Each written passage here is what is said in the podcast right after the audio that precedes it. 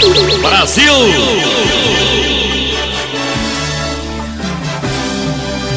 Tirem as crianças da sala, está no ar mais um Bola Brasil! Quadrada. Eu sou o Benegão e eu boto fé no pombo. Aqui, à minha direita, simplesmente ele, Daulo, o carteiro matador. Fala galerinha, o bem venceu o mal e quem fez o gol foi um anjo. E aqui à minha esquerda, o homem que já disputou 10 Copas do Mundo de natação. Becari. Fala galera, putz, eu acho que eu ziquei o Neymar, cara. Primeira zica da primeira zica, primeira zica. Foi mal. Pé frio pra caralho. A zica reversa não pegou, só É, pegou não a zica, pegou, cara. O mano, reversa pegou. não foi. E aqui, né, então vamos pro disclaimer. Antes do disclaimer, galera, o Salim não está participando desse episódio porque esse daqui é um episódio relâmpago, tá? A gente tá gravando aqui literalmente pós-jogo do Brasil pra subir no mesmo final de semana pra vocês pegarem aí os comentários fresquinhos. O Salim é, é um cara que ele tem uma agenda que a gente precisa se organizar pra ele aparecer. Infelizmente hoje ele não vai estar aqui na bancada, mas no episódio da semana que vem ele vai estar sim, tá? O homem, a lenda, voltará. Exatamente. E é isso. Vamos pra pauta?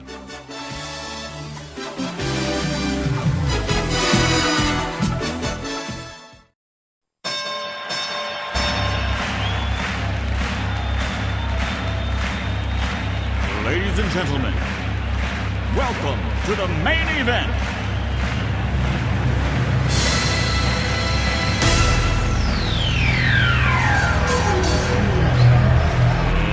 Let's get ready to rumble!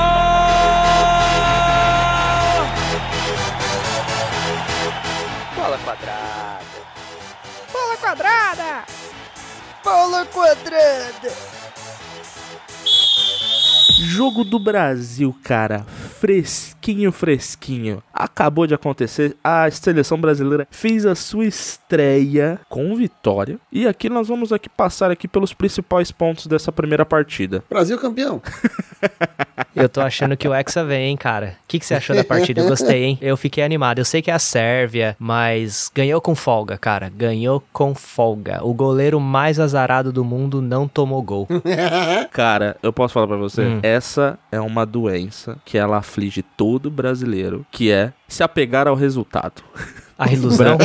a ilusão do resultado. Eu saí do jogo de estreia mais preocupado do que do que otimista. Sério? O quê? Sem sacanagem, mano. Sem sacanagem. Porque o Brasil não jogou mal, tá? Eu só quero dizer que o, o Brasil não jogou mal na minha, na minha visão. Fez é, jogo de estreia muito nervoso, né, mano? Então fez a Sim. obrigação, que é garantir os três pontos pra não passar. Provavelmente não vai passar perrengue de classificação, tá ligado? Ou classificar no desespero. É muito importante ganhar na estreia. Mas só Certo. que o Brasil não tem meio campo, cara. Então, cara, foi interessante você falar isso aí, porque eu, eu fiquei com a mesma sensação. Eu, eu fiquei empolgado pelo resultado, principalmente pelo fato de que eu avalio que nos três jogos da primeira fase esse era o mais difícil, de fato, somado ao fato que era a estreia, que tem o nervosismo, etc. da estreia. Aham. Assim, então o Brasil ele conseguiu mostrar que no primeiro grande desafio ele, ele conseguiu fazer o que é o mais importante, que é o resultado, né? Porque às vezes Copa do Mundo você se faz um bom desempenho, mas não, o resultado não vem, né? E aí, blá blá. Então, assim, eu fiquei satisfeito, eu fiquei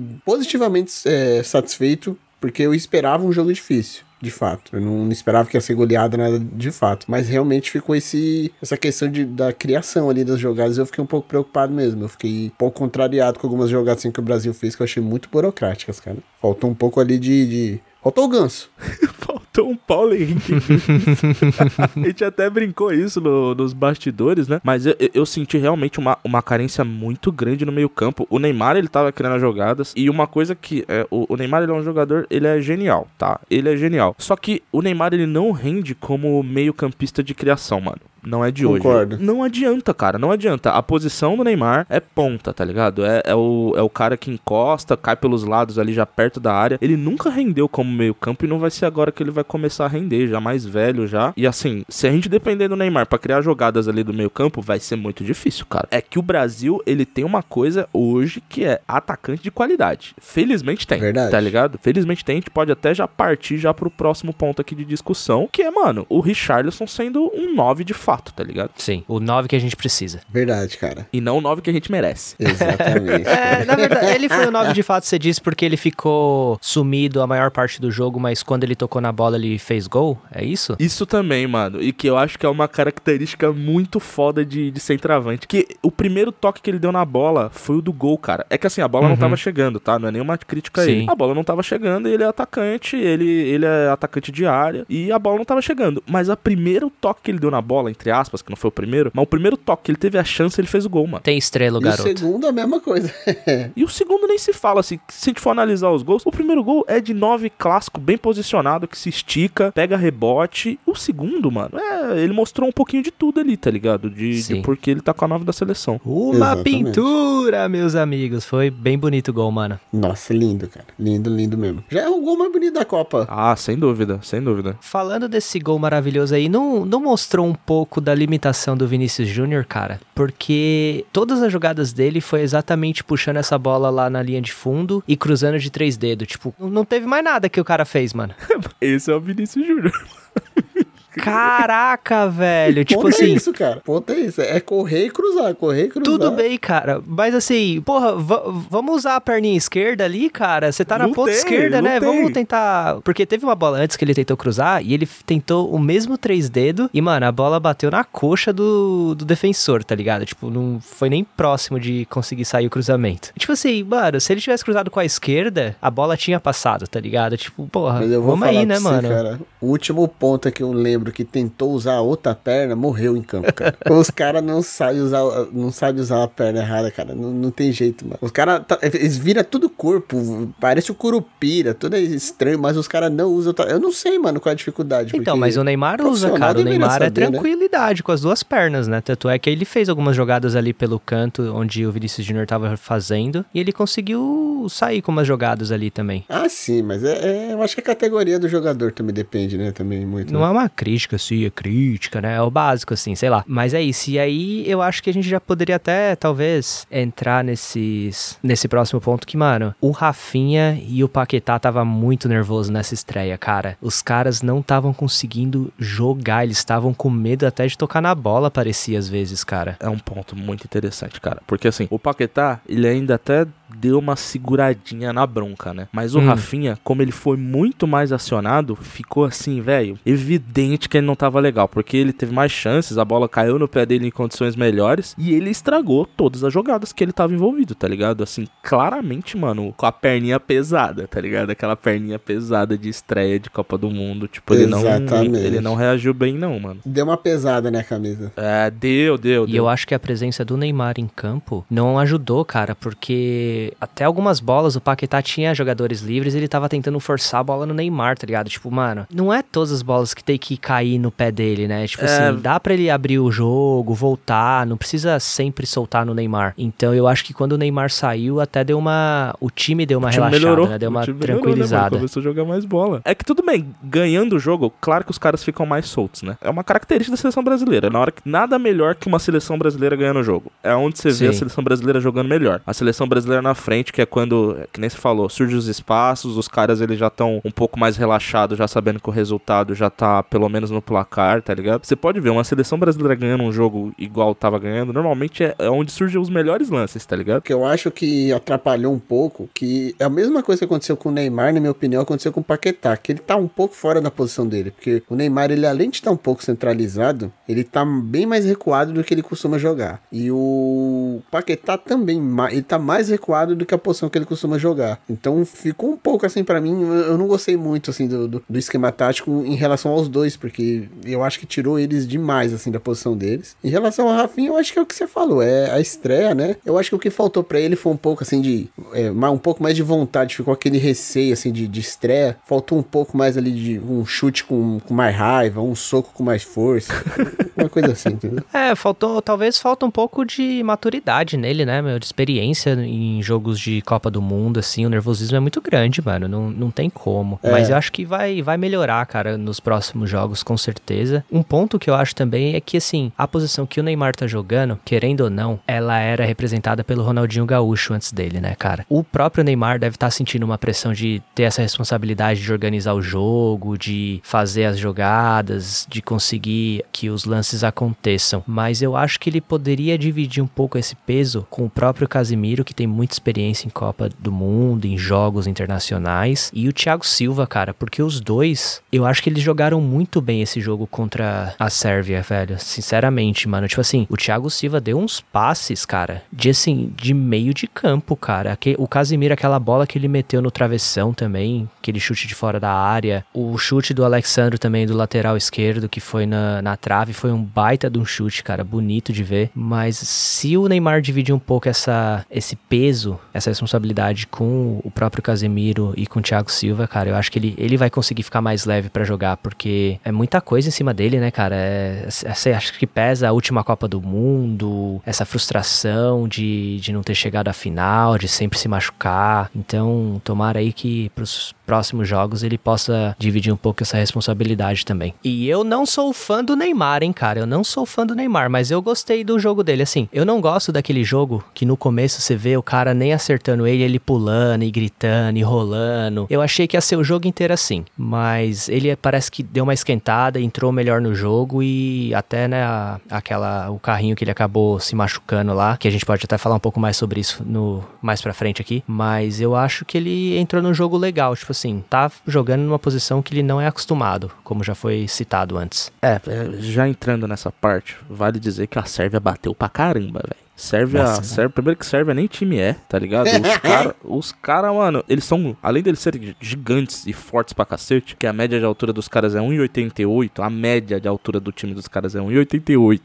Tá ligado? Eles bateram muito, mano. E o Neymar, né? Como sempre, fica muito com a bola no pé. é, Acaba que apanha bastante também, né? O que ocasionou uma das pancadas aí a lesão dele, né? Que a gente já pode já até adiantar que ele tá fora da fase de grupos. Fica até como dúvida de umas oitavas de final, porque você vendo as imagens do tornozelo dele, ele saiu já chorando. Você vê que não foi uma coisinha boba, tá ligado? Era esperado, né, que ele for, ele iria ser caçado na Copa, né? Ele é o cara da seleção, o cara, o nome mais importante, mais expoente ali, ali da seleção. Além disso, ele é o cara ali que carrega o piano no meio-campo, né? Então, por tudo isso, ele, seria realmente caçado, né? Junto fa- o fator físico dele que não é um, ele não tem aquele um, um físico robusto, né, Pra proteger a bola e tal. Então, cada chegada nele realmente vai machucar mais do que um, igual o Beccari comentou do Ronaldinho Gaúcho. Isso o Ronaldinho Gaúcho também sofria, mas ele preparou o físico dele pra isso. O Neymar, aparentemente, ele não, não é o foco dele, né? Não é, o, o Neymar é completamente agilidade, é chamar a marcação pra cima próximo da área, né? Porque quando ele tá com a agilidade indo pra cima do, do defensor dentro da área, por mais que o cara queira dar uma pancada nele, ele tem que dar uma segurada, porque se ele errar a bola e pegar o Neymar é pênalti, né, cara? Agora. No meio de campo, os caras descem a paulada, porque, mano, querendo ou não, a função dos cinco ali, mano, é parar o meio de campo pra não, não ter contra-ataque, não ter bola lançada, é, não deixar a bola virar, esse tipo de coisa. E, cara, Copa do Mundo é sempre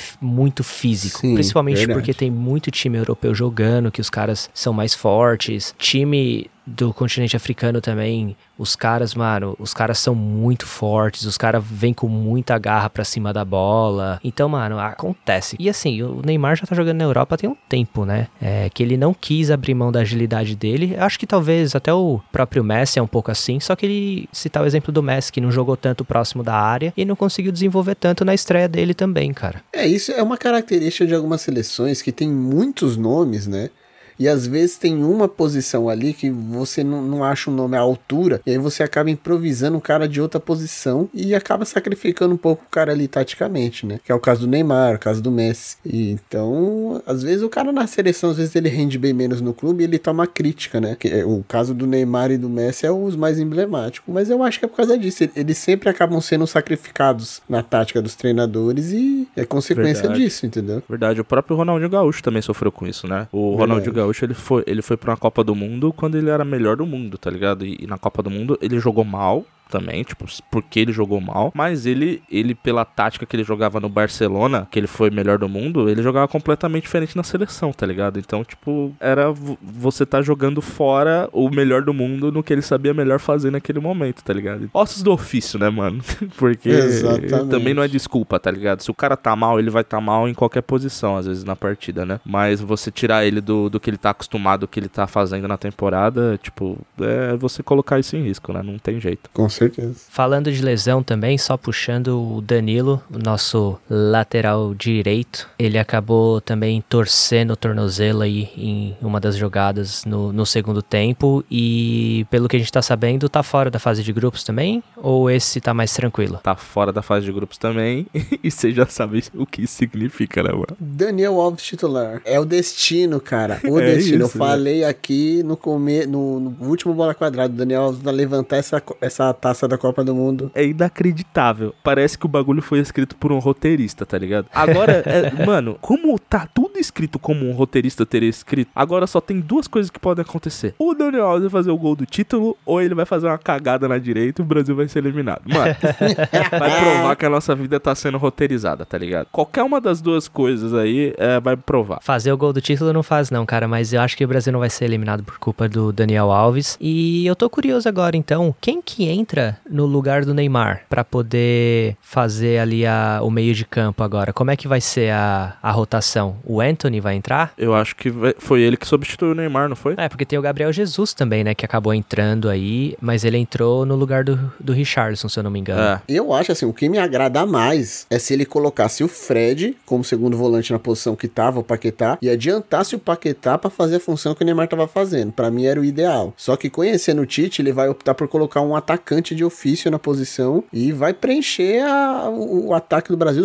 basicamente com o atacante, não vai ter ninguém de criação. Isso é doideira, né, mano? Mas é a Suíça também, né, mano? É, exatamente. Mas a Suíça é muito retranqueira, mano. É que eles vão ter. Eu acho que eles vão ter mais bola no chão do que a Sérvia. Só que eles são muito retranqueiros também, velho. Muito, muito, muito. É, mas a qualidade dos passes da própria Suíça é bem, é, é bem baixa, cara. Então, talvez nessa, nessa troca de passes ou nessas bolas altas aí, eles o Brasil consiga tomar a bola e, pela agilidade dos atacantes aí, conseguir marcar, né? Tomara, porque os, os zagueiros são grandes também, né? Mas os, os É. atacantes brasileiros são bem mais rápidos. E tem aqu- aquela condição que a gente comentou que como o Neymar era, quando ele tá em campo ele é o focado, agora que ele não tá em campo, o outro time não sabe quem ele foca em, em cima, entendeu? Então vai dispersar um pouco a marcação e no coletivo eu acho que isso eh, beneficia o Brasil. É, talvez eles foquem um pouco mais agora no Richarlison, né? Principalmente depois de ver o que ele é capaz de fazer, esses dois gols que ele fez aí logo na estreia. Talvez eles foquem um pouco mais a marcação em cima do Richarlison. Mas vai abrir o Verdade. espaço aí, talvez, pra Vinícius Júnior, o próprio Rafinha, mais tranquilo, com um pouco menos de nervosismo da estreia, poder talvez aí até marcar ou conseguir alguma jogada de efeito. Porque eu acho legal dessa do ataque brasileiro é que, mano, a gente vai pra cima, tá ligado? Isso é legal, velho. Tipo, eu não tô vendo muito disso na Copa, sabe? Eu tava até sentindo falta. Eu, eu, eu curti, eu achei interessante ver o jogo do Brasil, a forma que a gente tava atacando, tocando a bola. Foi bem divertido assistir o jogo, cara. É, eu achei que faltou um pouco mais de ousadia ali. Eu achei o Brasil muito muito burocrático, assim, os ataques do Brasil. É igual você falou, era muito jogo de ponta cruzando para a área. Não tinha muita triangulação, não tinha muito drible, sabe? Não tinha uma jogada um pouco mais criativa. Era uma jogada bem, assim, padrão europeu, assim, de futebol, sabe? Então, eu achei que faltou um pouquinho de jeitinho brasileiro ali no- na seleção. Mas eu achei que com, no decorrer da Copa a seleção vai achar o ponto certo ali e vai começar a aparecer um pouco mais de jogada com característica particular de cada jogador, eu acho. É, espero que sim também, né? Porque o primeiro jogo também tá todo mundo muito frio. Só que é realmente uma pena o Neymar ficar fora da fase de grupo, porque a fase de grupo é essencial pro cara entrar no ritmo e chegar com a faca nos dentes nas oitavas, tá ligado? Aí você já perdeu o cara no primeiro jogo e aí ele vai ficar dois jogos fora, vai voltar, não vai estar 100% ainda. Putz, isso daí pode prejudicar a seleção. Porém, eu gostei da forma que a seleção também se, se comportou depois que o Neymar saiu de campo, tá ligado? Então, não tô totalmente desesperançoso, porque eu vi que, tipo, ainda tem uma qualidade lá. Porém, né, mano, tipo, é ainda o Neymar. Ele, claro, em Copa do Mundo ele nunca rende tanto, mas ele é um cara, às vezes, que pode decidir uma jogada, né? E, e é muito triste perder ele nessa fase de grupos, que é normalmente ajuda o time brasileiro a ir esquentando, encontrando futebol, né? E, e não, tirando a poeira um pouco. Com certeza. Agora, a expectativa é que seja o Daniel Alves. Tem a opção do Militão, né? Mas o pessoal tá cogitando que na tática do Tite o Daniel Alves faz mais sentido, né? E aí vai ter alguém mais pra puxar um pouco mais assim a atenção, né? A crítica, né? O Daniel Alves já, já era o mais criticado. Agora que vai pra campo, ele vai tomar mais crítica ainda, provavelmente. A pressão É. vai ser maior. O Becari comentou que o Tite convocou o Daniel Alves pra chamar um pouco mais a crítica e tirar um pouco da atenção do Neymar, né? Pra ele não sofrer tanta pressão assim sozinho, né? Eu acho que já que é pra tirar o foco do, da crítica em cima do Neymar e colocar em outro jogador, colocava o, Rogério Senna de técnico, cara.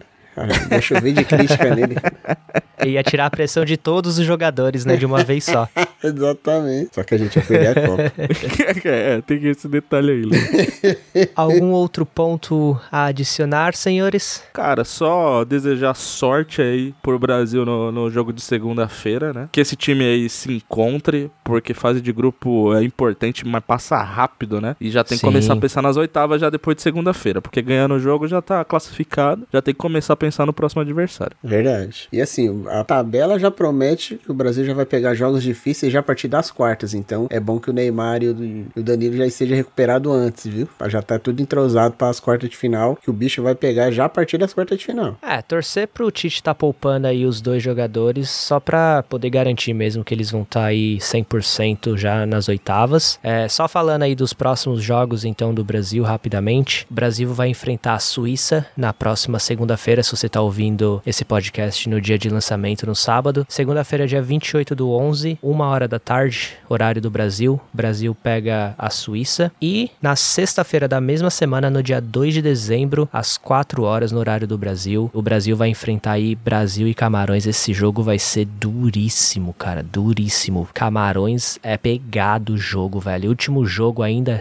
eles vão estar provavelmente dependendo de vitória pra poder classificar. Esse jogo eu acho que vai ser muito difícil pro Brasil na questão física de, nossa, vai ter muita falta, velho. O que vai chover de cartão nesse jogo, Se Deus quiser, esse jogo aí é o jogo que já tá classificado, né, cara? É o jogo que. quem sabe dá pra colocar um pouco dos reservas pra jogar, né? Isso, já pra dar, colocar todo mundo em- no, no ritmo já, pra não precisar depender do último jogo, né? Normalmente a seleção brasileira em fase de grupo não tem muito mistério não, tá ligado? Passa o carro e vai que vai. Mas Isso. eu acho que já vai chegar em Camarões já, já, já pensando se vai pegar o primeiro ou o segundo e quem vai pegar. É, tem que rodar elenco. Chegar ali no terceiro jogo já classificado, tem que colocar galera ali em reserva. O Gabigol, Ganso, Alexandre de Pato, esses caras assim. E o Fagner também, né? Porque agora que o Danilo machucou, dá pra, tem espaço pro Fagner. Ainda dá pra convocar o Fagner? Será que dá? Não, tomara que não. Então é isso, pessoal. Esse foi o Bola. O Bola hoje foi o Bola Express da, da Copa, né? Foi mais curtinho mesmo. Semana que vem a gente tá de volta, tá? Vamos falar de futebol novamente. Vamos falar da rodada novamente. Com o nosso querido amigo aqui, Salim, também completando a nossa bancada. E então é isso. Nos vemos de novo na semana que vem. Tchau, galerinha. Grande abraço e vai Brasil! Valeu, galera. Forte abraço. O Hexa vem, cara. O Hexa vem. Se Goku abençoar, ele vem, cara. Abraço.